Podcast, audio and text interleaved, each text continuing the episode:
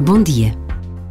Esta noite vamos celebrar o nascimento de Jesus, o Filho de Deus, que conheceu a natureza humana.